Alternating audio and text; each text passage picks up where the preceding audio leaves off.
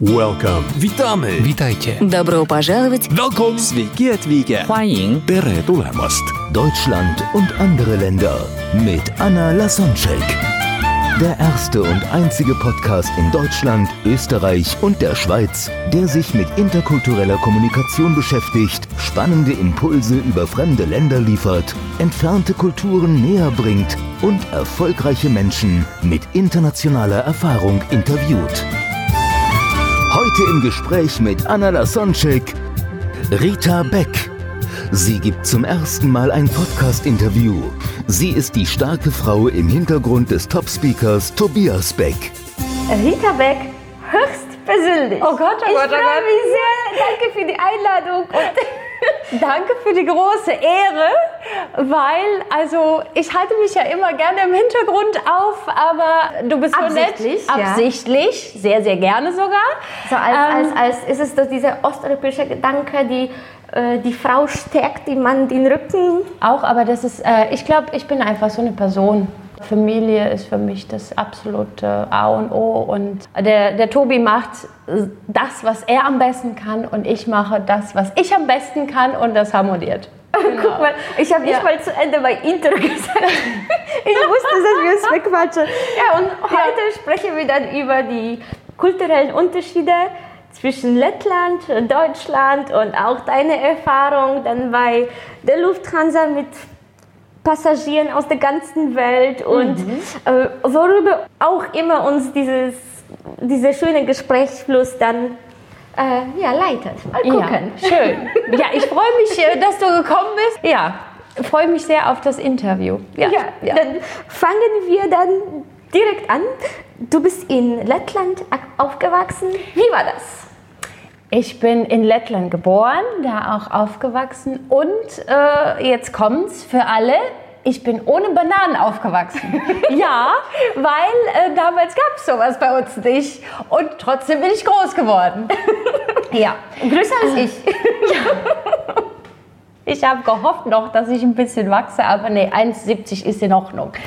Ja, ich bin sehr behütet, sehr glücklich aufgewachsen. Meine Eltern haben sich zwar scheiden lassen mit sieben Jahren, als ich sieben Jahre alt war, und trotzdem habe ich nie ja, irgendwie so ein schlechtes Gefühl gehabt oder, oder irgendwie, ja, dass ich dass mir was fehlen würde. Absolut gar nicht. Wir sind ganz fröhlich aufgewachsen und waren immer draußen, haben immer Blumenkränze uns äh, gebastelt und haben fröhlich draußen gespielt am See. Ja, das war noch die Zeit, wo, wo, wo es noch analogen Telefon gab. Ja. So, so Sachen zum, zum, die nur zum Wählen mit einem Kreis. Ja? Ja, wir hatten so ein orange-grünes äh, Telefon mit einer Drehscheibe und wenn wir diesen kleinen Kabel quasi, wir haben damit immer gespielt als Kinder und wenn das sich so verheddert hat, war die Oma ein bisschen sauer. Dann hat sie gesagt, nein, liebe Kinder, ihr müsst das jetzt wieder gerade machen, weil sonst können wir nicht mehr damit telefonieren. Ja, das war noch die Zeit Ja. ohne Internet, ohne Playstation oder wie das alles heißt und wir waren trotzdem glücklich. Und genau, und trotzdem mit, mit viel, viel Freude und, und Ja, und ich kann mich noch sehr gut daran erinnern, als es im Geschäft nichts gab. Also wir hatten ja, Lettland hat ja zu Russland dazugehört, SSSR oder viele, viele wissen, da waren ja ganz viele Länder zusammengelegt, die eigentlich... Genau, ja, für die Zuhörer, die vielleicht Lettland nicht so kennen. Also Ja. ein Land mit 1,7 Millionen Einwohnern. Ja, ungefähr, Das ist ungefähr. so wie, also Köln und München zusammen haben mehr. Ja. Also was, Ja. was, wie ist, also was, was willst du noch über Lettland den Menschen näher bringen, damit wir den Hintergrund verstehen, wie anders ist es? Weil das mit dem Telefon, das weiß die neue Generation wahrscheinlich nicht. Ja, nicht aber, sehr- aber ja. die, die vielleicht in, ja, unsere Generation oder die auch äh, aus Ostdeutschland, das ist uns noch bekannt. Aber es gibt viele Sachen, wo sich wahrscheinlich die Deutschen gar nicht vorstellen können, wie, wie ist das in Lettland aufzuwachsen? Absolut schön. Also Lettland ist ein sehr grünes Land, sehr viele Wälder, sehr viel Natur. Meine Heimatstadt Liepaja liegt direkt am Meer und der Strand, jetzt kommt's, der Strand ist wie, wirklich wie in Mexiko, wie äh, Playa del Carmen, nur ohne Palmen. Wei- Weißer Sandstrand, man kann wirklich lange, lange, weit, weit, weit laufen. Und es ist wunderschön im Sommer. Und im Winter ist es für viele zu kalt, weil wir haben immer Schnee und es ist immer wirklich kalt, auch minus 10, minus 15, minus 20 Grad.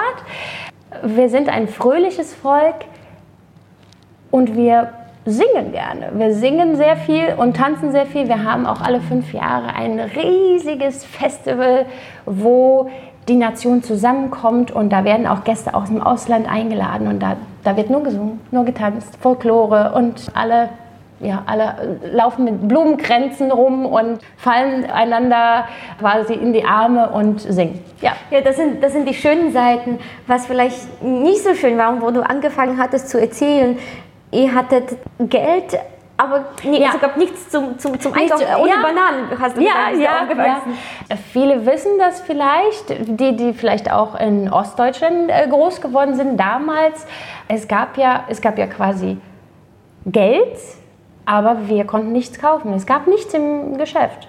Das heißt, das Geld wurde bei uns auch, jetzt sage ich, es sind ja viele, viele Jahre vergangen, jetzt kann ich sagen, wir haben, also meine Eltern haben das Geld einfach in den Schrank gelegt, weil es, was sollen wir kaufen? Es gab nichts im Geschäft. Und ich weiß es noch, als wir als kleine Kinder, wir mussten immer diese DIN A4 Blätter ausschneiden, die waren beschriftet linienweise so mit ein Kilo Mehl, ein Kilo Mehl, ein Kilo Mehl und dann unten zehn Eier, zehn Eier, zehn Eier. Und jedes dieser Kästchen musste man ausschneiden, ganz gerade, damit wir das bekommen überhaupt im Laden, damit wir das kaufen können. Das kann man sich gar nicht heutzutage vorstellen. Und bei uns gab es auch so dieser Spruch, wenn es im Geschäft Wurstwaren gab, also, also Fleisch, Fleisch oder ja, oder eine, eine leckere Wurst. Dann. Ja, ja. dann, dann, ja, es war eine riesige Schlange am Geschäft. Also es war wirklich, ja, und es hat sich so so eingespielt, dass man immer noch so sagt, wenn du eine riesen lange Schlange irgendwo siehst im, am, am äh, Laden, dann sagst du, wie, gibt es heute Würste oder was? Also ja, so, so, so bin ich aufgewachsen, ohne Kaugummis. Bis zum sechsten, siebten Lebensjahr kannten wir das nicht und es war nicht schlimm. Wir haben unsere Kekse selber gebacken und wir hatten auch Bonbons und sonst was. Und kann man sich heute gar nicht vorstellen. Aber damals, wie das halt so im Kommunismus ist, waren alle gleich. Nur manche waren gleicher, logischerweise. Mhm. Ne? Das, ist, ja. das ist halt so. Und wie, wie meinst du, wie prägt dich dann die äh, lettische Kultur? Ich glaube, das, das schweißt auch Menschen sehr zusammen, wenn man sowas erlebt, wo Menschen, äh, weil es ja. nichts zum Kaufen gab, dann, dann haben die Menschen gelernt, einander zu helfen. Und was meinst du, was hast du noch von der Kultur jetzt noch bekommen, was dich heute noch begleitet und wo du merkst dann, ach, das, das der praktische Lette, nennen wir das mal so. Es gibt sogar ein Magazin in Lettland, der praktische Lette. Ich Immer glaube, besser als Zeckenzeitung. ja, aber der praktische Lette, das ist, das ist so do it yourself. Okay. Einfach okay. alles selber machen und so sind wir aufgewachsen mit ganz viel Improvisation, mit ganz vielen Sachen und deswegen, ich kann Autoreifen wechseln, ich kann schweißen, ich kann... ich kann, ich kann tapezieren, ich kann die Tapete wieder abreißen, ich kann eine Küche zusammenbauen. Also, wow. Ja, ja ich habe das auch alles immer selber gemacht. Also, ähm, da, da, hast du, glaube ich, neulich sogar auf, auf Facebook gepostet, ja, ob ja. es einen Elektrik Elektri du hast einen Elektriker gesucht, weil, also äh, ein, ja. Rad, weil du, weil du hier... Ich habe ein bisschen was falsch, also nicht falsch gemacht, aber ich wollte den Grill anschließen. Wir haben so einen schönen Elektrogrill. Ja, liebe Freunde, wir haben einen Elektrogrill und der ist in Ordnung. Ich weiß, ich werde jetzt von ganz vielen Leuten ausgelacht wegen Elektro. Aber das ist, der, der macht auch Leckerwürstchen. Und ja, da, da sind die ganzen, also es, wir hatten keinen Strom mehr. Ich habe alles irgendwie rausgehauen, was nur ging. Und dann habe ich mich nicht mehr getraut, was anzuschließen, weil ich dachte, mir fliegt ja alles um die Ohren. Und deswegen habe ich nach einem Elektriker gesucht. weil ich dachte nicht, das ist, ist, ja ein Holzhaus, man weiß ja nie.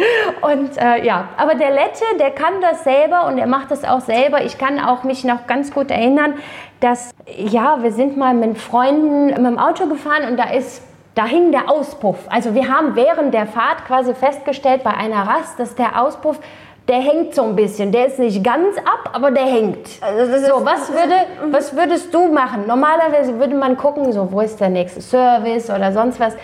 In, in Deutschland würde man ADAC dann suchen So, wahrscheinlich. Genau. Ja, oder du würdest sagen, wo ist ATU? Oder Genau. wir wollen ja keine Werbung Ah, machen, sorry. aber so, oder? Ja, ja, ja. aber der Lette oder ich zum Beispiel, ich habe den Fahrer ge gefragt, ja, hast du ein bisschen Draht? Ich mach dir da dran, ist kein Problem. Und so ist er noch mindestens ein halbes Jahr gefahren, weil wir haben das so gut festgemacht, der hat sich nur gewundert. Und da hing gar nichts mehr. Der, der war fest, bombenfest. Also, Äh, ja. Da, da merke ich so eine Parallele zu den polnischen Frauen. Vielleicht ist es irgendwo in dem Ostblock so, dass wir einfach, weil, wir, weil es viele Produkte nicht gab, dann haben wir gelernt, alleine ja. zu basteln. Zu, von Holzspielzeugen bis zu, bis zu solchen lustigen Abenteuergeschichten. Und über eine polnische Frau sagt man, mh, wenn die spontan einen Besuch bekommt und zum Beispiel keinen Kuchen zu Hause hat, dann kann sie aus Bohnen und Mandelaroma einen Nusskuchen zaubern. Ja, ja, ja das, wir haben das gelernt oder besser gesagt auch unsere Eltern haben uns sehr viel mit auf den Weg gegeben, wie man improvisieren kann, wie man das Beste aus jeder Situation machen kann. Auch wenn man eine Kleinigkeit hat, wie du trotzdem was daraus zaubern kannst. Und ja, wir lachen auch immer, als wir kleine Kinder waren, wenn im Kühlschrank quasi nichts ist oder ne, so zusammengewürfelte Sachen, die halt, weil es ja nichts anderes zu kaufen gab, hat man trotzdem ein leckeres Essen zubereitet. Weil die Eltern gelernt haben zu improvisieren. Oder auch, dass wir selber vieles im Garten hatten. Wir haben gelernt, wie die Tomaten wachsen, wie ähm, zum Beispiel Salat wächst. Wir haben selber Blumen ja, Nelken haben wir gezüchtet oder so. Also die haben, die haben wir verkauft dann oder also so, so wir haben Du, du einfach- selbst verkauft dann auf der Straße? ja, meine Eltern. Na, auf dem Markt. Auf ganz, ja. Wir hatten, in Lettland wird das noch äh, ganz groß gelebt. Markt. Markt Schön. ist, ja. Ja, ja, also äh, solche Sachen. Was ja gut ist, wir sind mit allen Wassern gewaschen, sagt man so. Und deswegen weiß man die Dinge zu schätzen, die man hat. Ha? die man hat. Und ich weiß aber auch, dass das nur Dinge sind. Und mit oder ohne, das Leben geht weiter. Wenn du mehr hast, dann ist es gut. Und wenn du weniger hast, dann kannst du halt improvisieren. Kommst, kommst du auch zurecht? Kommst du auch zurecht, absolut. Genau, das ist Ja. so dieses, Ja. woher, woher schöpfe ich das Gefühl der Sicherheit? Ja. In Deutschland durch Versicherungen im Übermaße teilweise und dann in meinem Denken es ist eher dieses Vertrauen, es wird schon irgendwie und Ja. ich, komme zurecht, egal Ja. was ist, ne? Egal, weil wir was- gelernt haben, ja. aus dem Nichts zu zaubern und, und glaube, ich weiß auch jetzt viel mehr zu schätzen, das, äh, was ich hier habe, weil ich den Vergleich habe. Ja. ja. Aber genau, dann jetzt kommen wir zu.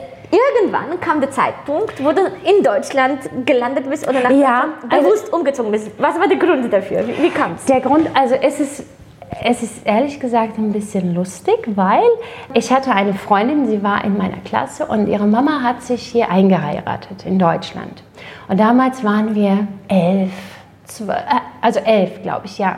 Und wie die Kinder halt so sind, wir haben uns versprochen, unsere Freundschaft zu halten, zu pflegen und Mit irgendwelchen Geschenken? Also Nein, oder- nein, wir haben einfach uns versprochen, Freundinnen zu bleiben. Weil, ja, wir waren in einer Klasse und wir waren wirklich im, jeden Tag zusammen und, und, und, und dann habe ich gesagt, okay, Sanne, wenn du umziehen musst wegen der Mama, weil dann, zwangsläufig ist ja ganz klar, sie wollte nicht unbedingt, weil sie kannte das Land nicht und wie halt so die Kinder sind, die wollen eher in ihrer Umgebung bleiben. Und sie musste dann aber weg und dann ha habe ich ihr versprochen, mit ihr zusammen einen Deutschkurs zu machen. Und dann habe ich das Das gemacht. heißt, ihre Mama wusste, dass sie nach Deutschland umzieht und du hast dann mit. Und ich habe mit der Tochter einfach Deutsch zusammen gelernt, weil ich wollte sie unterstützen. Und ich dachte, naja, kann ich ja nichts verkehrt machen, wenn ich mal ein bisschen... Ich hatte in der Schule Deutsch, aber die erste Sprache war Englisch und dann Deutsch. Und ich dachte, naja gut, wenn ich so ein bisschen Kurs mache, ist Gar nicht gar nicht russisch, so wie das vielleicht so. viele Ja, Deutsche viel, viele denken, äh, dass, dass in Lettland ganz viel Russisch gesprochen wird, aber man muss dazu sagen, wir haben immer noch ganz viele Russen im Land und es ist ja auch, äh, das sind zwei verschiedene Kulturen, aber wir, ich, ich denke mal, dass wir ganz gut miteinander auskommen. Nur damals kam ja Lettland frei und ich musste das nicht mehr in der Schule lernen, weil meine Eltern mussten das noch. Und bei uns war das schon so, dass äh, wir das nicht mehr mussten. Und deswegen habe ich es auch nicht gelernt. Ich kann das, aber äh, mein Russisch ist so, sagen wir es mal, wie so ein Kinderrussisch, weil unsere Nachbarn waren aus Russland und wir haben, die Kinder sortieren ja nicht, du bist aus Russland, du bist aus Polen oder du bist aus, was weiß ich, Frankreich und die spielen einfach zusammen. Und so haben wir äh, gelernt. Also ich habe ein bisschen Russisch gelernt und die russischen Kinder haben wiederum Lettisch gelernt, bis sie dann eines Tages richtig gut Lettisch konnten. Und ich habe aber diese kleinen Fätzchen äh, Russisch behalten und das hilft mir jetzt heutzutage auch im, bei, bei, meiner Arbeit sehr, sehr viel und sehr gut, auch wenn es lustig klingt. Aber ja, also ich habe diesen Deutschkurs gemacht, um meiner Freundin so ein bisschen diese Unterstützung zu zeigen. Und ja, ich fand das ja auch nicht verkehrt, das war ja auch ganz gut. Und der erste Satz, was ich auf Deutsch gelernt habe, jetzt kommt's, liebe Freunde, war bitte ein Bit. Weißt du warum? Wie von der Werbung. Ja, weil unser, äh, das war an, ja, das war an der Uni. Äh, es war eigentlich ein Deutschkurs für, kein Deutschkurs äh, für Kinder, sondern für Erwachsene. Und alle anderen außer uns zwei waren auch quasi in ihren besten Jahren. Und der, der Lehrer der hat gerne so in Glas geguckt. Ne? Der, der kam auch manchmal so leicht. Das Klischee, ja? ja. Und das, das war das Erste, was wir in der ersten Stunde gelernt haben. Bitte ein Bit. So, seitdem kann ich das. Und hat er dann auch, ist er zu dem Unterricht so ein bisschen? Ja, ja, der kam auch einmal mit dem blauen Auge. Er wollte uns vermitteln, dass er in so einen Türrahmen reingelaufen ist, aber wir haben vermutet, dass er hier schön in der Kneipe bei einer Schlägerei. Oh ja. Okay. so war unser Lehrer. Ich meine, er war an der Universität, also er ne, schon auch ein gebildeter Mann, aber ja, jedem das ich, ich weiß nicht, ob es ein kultureller Unterschied echt, ist und äh, Einfluss oder nicht, aber ich habe an der deutschen Uni studiert und ich kann mich nicht erinnern, dass ein mein Professor mit einem blauen Auge zum Unterricht Aber ist mir witzig, das okay. also ja, ja gut. Und ja, und damals haben wir einfach gesagt, ja komm, ich besuche sie mal. Das mhm. war aber auch nur als kind, also ein Kindergespräch, weil ganz ehrlich, mit elf, da musst du eh alles mit deinen Eltern ja. absprechen, ob die dich lassen und so weiter und wer finanziert das, weil damals gab es nicht irgendwie eine Billig-Airline, die hierher geflogen ist. Damals gab es einen Bus. Da bist du aber erst mal zwei Tage oder fast zwei Tage unterwegs gewesen, mhm. 2000 Kilometer. Ja, das sind bestimmt so um die 20 Stunden. Wenn ich 36 Stunden. 36, okay. Ja. Ohne Autobahn, ja, stimmt. Ja, ja in Lettland über, über Polen. In, in, ja. Damals gab es keine ja. Autobahnen. Ja, ja. schön. schön.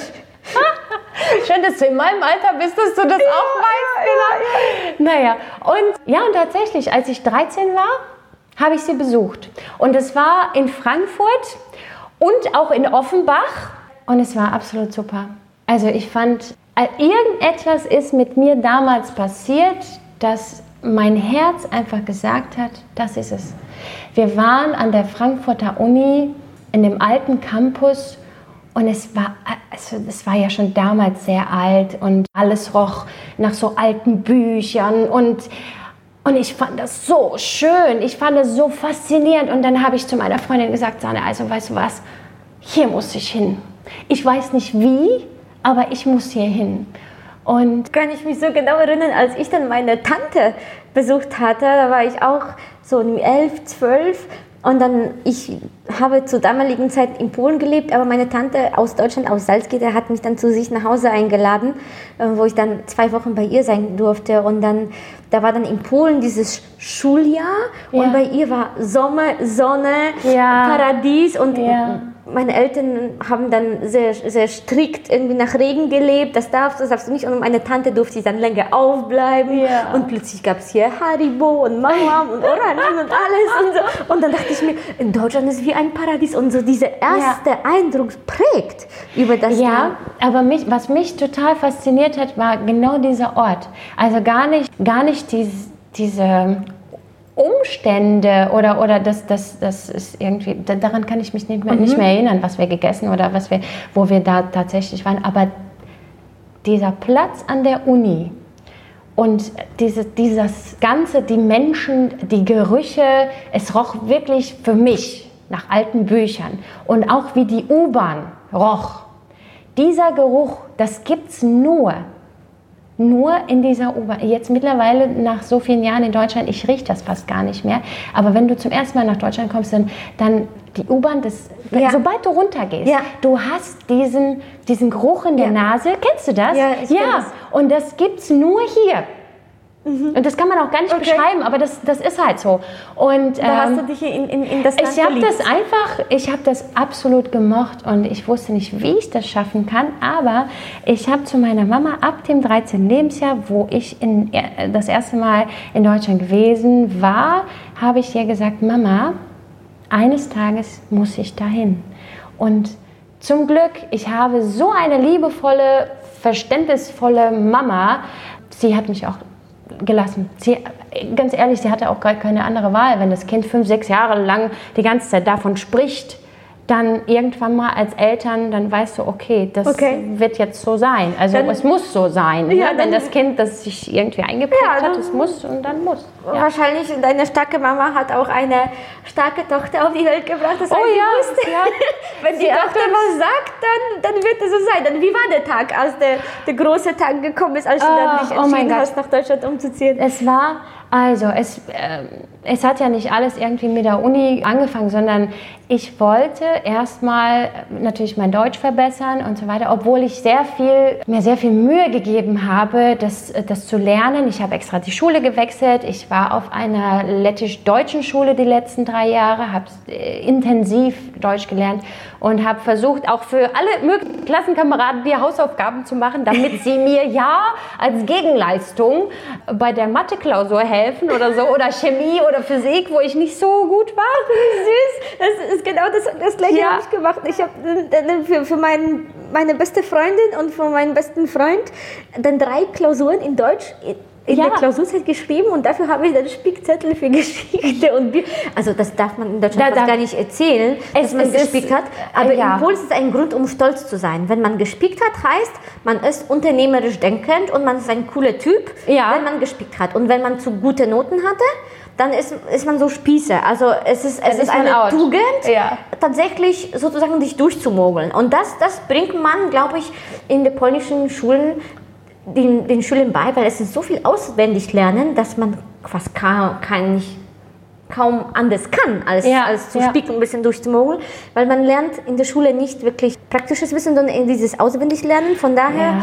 so mit eigenem Kopf, ich habe dann auch die, eher die Sprachen gelernt. ja, bei uns, wir hatten in den ersten Jahren eine super tolle Mathelehrerin. Ich habe sie als Mensch total gemocht, nur ich habe nichts verstanden, was sie erzählt, aber sie hat zu uns auch gesagt, Liebe Kinder, schreibt euch immer Spickzettel, aber ihr müsst sie clever verstecken.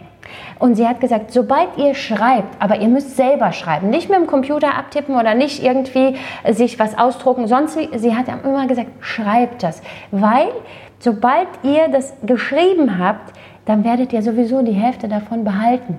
Also im Kopf behalten. Wow. Und dann weißt du ganz genau, okay, du hast es zwar irgendwo versteckt, aber äh, du brauchst nur die Augen zuzumachen während der Klausur und du weißt schon vor, vor deinem inneren Auge, was war ungefähr wo.